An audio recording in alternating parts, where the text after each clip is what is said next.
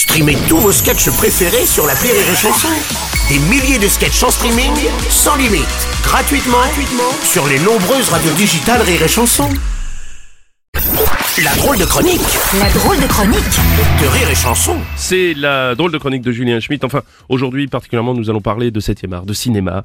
Et alors que la disparition de la reine Elisabeth... Ah bah je l'ai baisé la reine Non, C'est moi non, qui l'ai non, lancé non. dans le métier Avant elle était stripteaseuse dans un bordel à Non, non, non, non, non, non, non, écoutez deux secondes, monsieur Moki. Alors, on va vous non. laisser parler, alors que la disparition euh, d'Elisabeth II monopolise l'attention des médias. Nous souhaitons rendre hommage à un autre disparu, Jean-Luc Godard, qui a Ah, récemment mis fin à ses jours tragiquement. Et pour en parler avec nous, nous recevons, vous l'avez compris, monsieur Jean-Pierre Moki. Mais ben mon café, merde, Oh, Robles alors, Il est écoutez. où ce camp de stagiaire et, pour- et pourquoi il y a un nouveau stagiaire alors que je l'ai pas baisé comment, comment il a fait pour avoir un stage Ah, bon, sans que je baise Écoutez, monsieur Moki, avant de vous laisser la parole et de rendre hommage à, à Jean-Luc Godard. C'était un con, voilà, c'était un con je l'ai baisé C'est tout Bon, ce qu'il oui, bon, voilà. attendez, avant toute chose, donc, je vous propose d'écouter un message euh, audio poignant euh, que Jean-Luc euh, Godard lui-même a laissé la veille de son départ.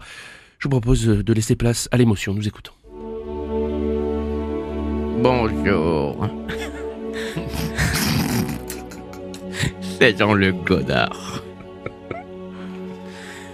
Ce message s'adresse à tous les gens qui sont habités par la joie, l'enthousiasme, ceux qui commencent leur journée par un youpi youpi, ceux qui ont la pêche, la patate, tous les passionnés de cupcakes et de feux d'artifice. À ces, à ces gens-là, je voudrais dire, Oui. je vous emmerde. C'est en pensant à vous que je suis résolu à mettre fin à mes jours. Comment? Eh bien, j'ai décidé de mourir d'ennui en me repassant l'intégralité de ma filmographie.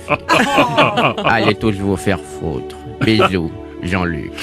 Bien, je dois dire que c'est un message très émouvant. Non, bah attendez, faut arrêter maintenant, ça n'intéresse personne, Godard. Y a que Arte que ça intéresse. Là-bas, ils chialent tous alors les spoons de gauche, là, avec leur émission spéciale, là. Godard, le cinéma de l'intérieur. Mais enfin merde, quoi Le cinéma de... non, mais t'as qu'à lui foutre une caméra dans le cul suivant l'intérieur de Godard. Oh, bon.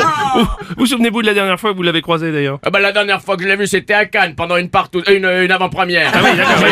Je lui ai dit que c'était un connard. Ah bon, vous étiez fâché. Mais bien sûr. Attends, eh, dis donc, ces succès, c'est moi qui les ai écrits. Ah bon, le, le mépris par exemple, c'est de vous Mais bien sûr, le, le- le- au départ, le film, il s'appelle pas Le Mépris, il s'appelle Le Népris. C'est l'histoire d'une blonde.